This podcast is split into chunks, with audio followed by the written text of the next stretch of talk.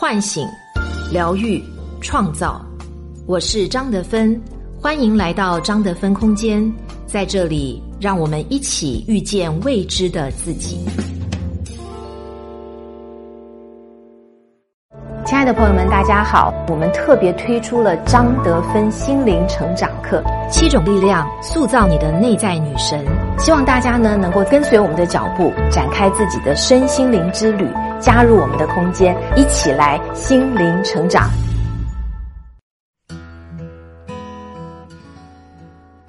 大家好，我是今天的心灵陪伴者山明，和你相遇在张德芬空间。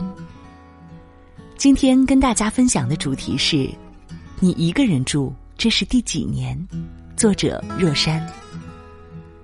现在正处于阳历年初、农历年尾的尴尬时间，面对着一个新的开始，同时也面对着一个新的结束。回想这一年，跟原来有什么不同？大概是开始习惯一个人的生活。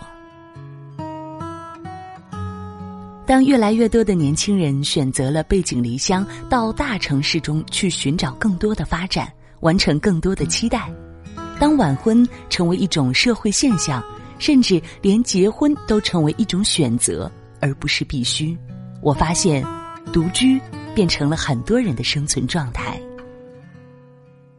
相关数据显示，中国的独居人口从一九九零年的百分之六上升到二零一三年的。百分之十四点六，二零一五年全国一人户家庭数占总户数比例超过百分之十三，如今有超过五千八百万人一个人生活。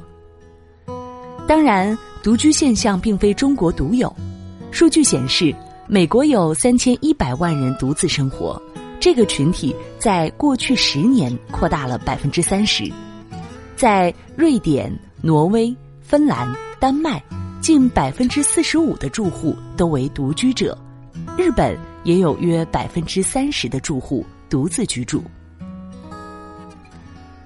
关于独居生活，有人视其为天堂、自由独立，也有人避之不及，觉得孤独且缺乏安全感。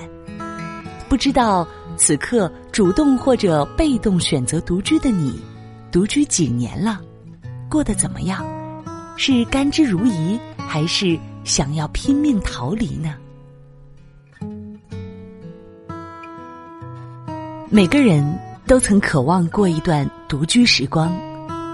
好友月儿形容起他的独居生活，说：“仿若鸟入丛林，充满了自由的气息。”月儿的母亲出生在老式的知识分子家庭，又是大学教授。对他的坐立行走都有刻板的要求，所以月儿在种种规矩间长大。用他自己的话说，叫身体和成绩都被管得很严。比如喝汤声音不能太大，吃菜只能吃自己面前的那盘儿，看电视也不能在沙发上葛优躺，会被训斥站没站相，坐没坐相。从小考试，只要不是一百分，就会被打手心；如果是因为粗心犯错，则加倍。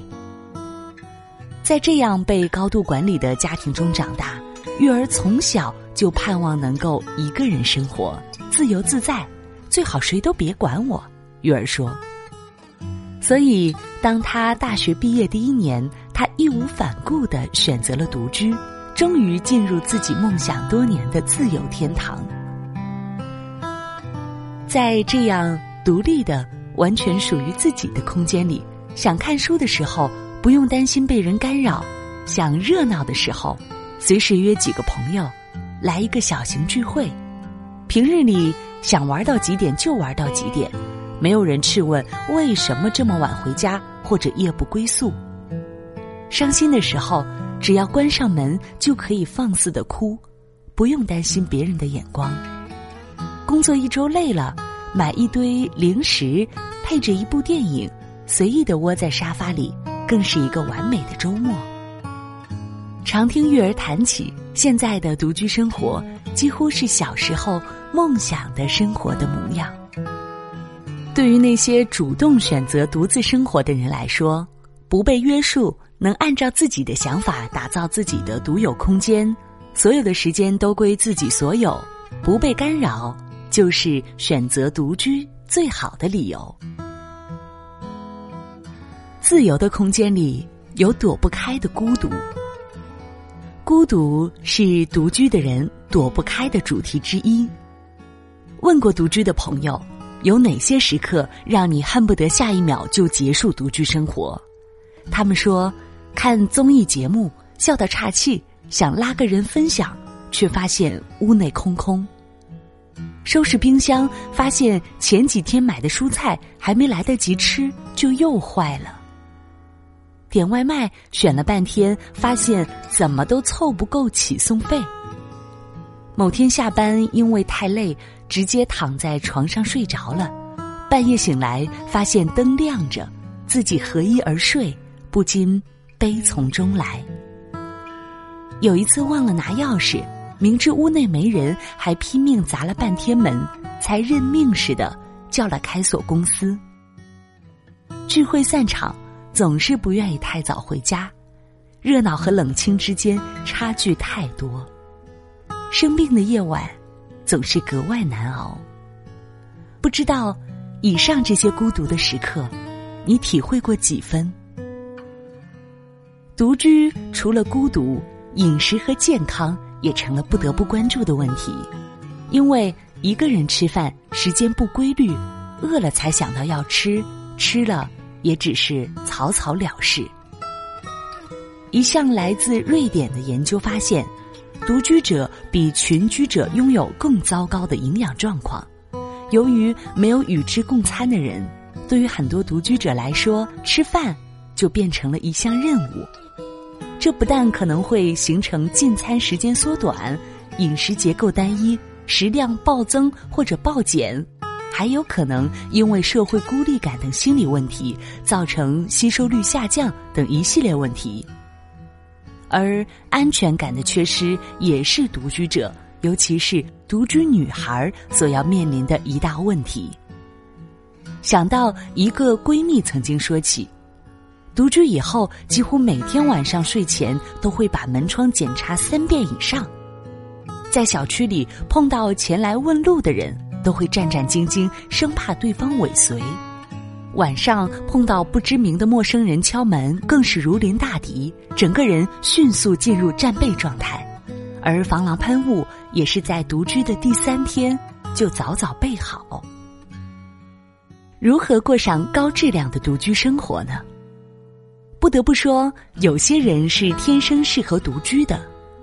如果你秩序感极强，对每件物品如何摆放都有强烈的要求，有丰富的爱好，可以把独居的生活装满。不管独居与否，都生活规律，且对时间管理很有心得，对自我独立空间要求高，不喜打扰。若以上几条全都符合，请坚定的。过好你的独居生活，大可不必在意别人你一个人生活会不会很可怜的眼光。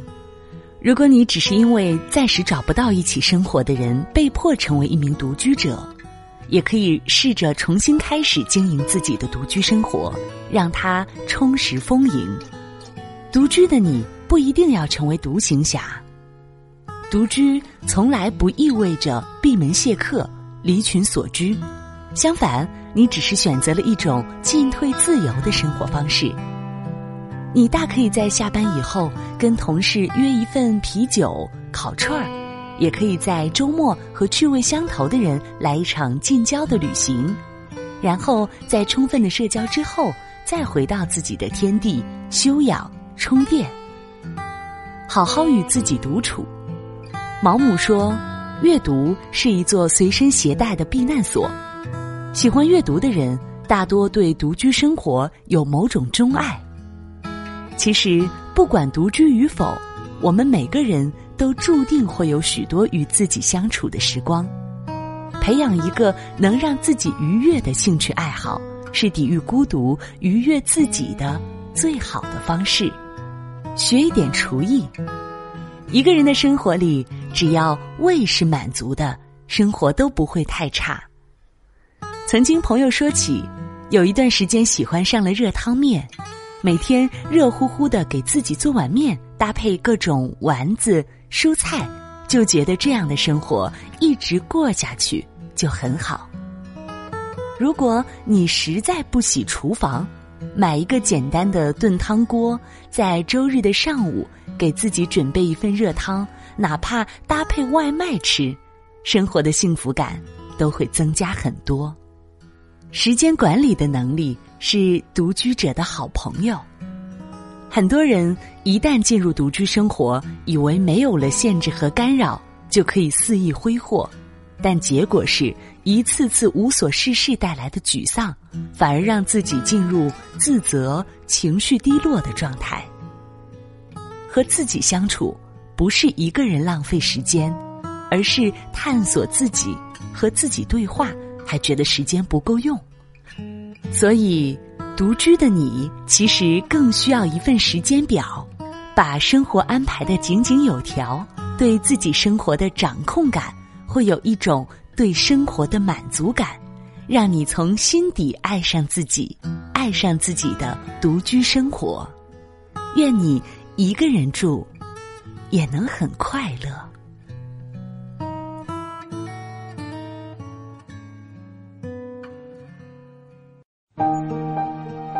亲爱的朋友们，大家好，欢迎来到张德芬空间。我们又要推出新的课程喽！在未来的九个月当中呢，我想跟大家一起研究探索，怎么样才能塑造我们每一个人的内在女神。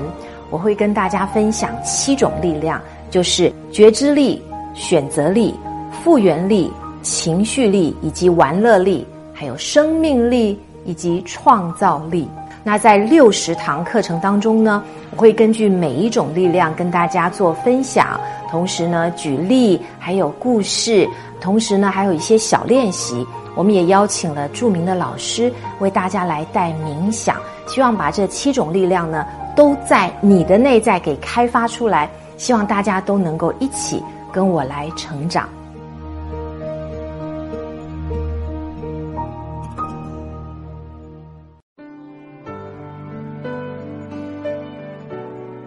我是张德芬。如果你想和我有更多的交流和互动，欢迎搜索关注微信公众号“张德芬空间”。心灵之路上，我会和你一起成长。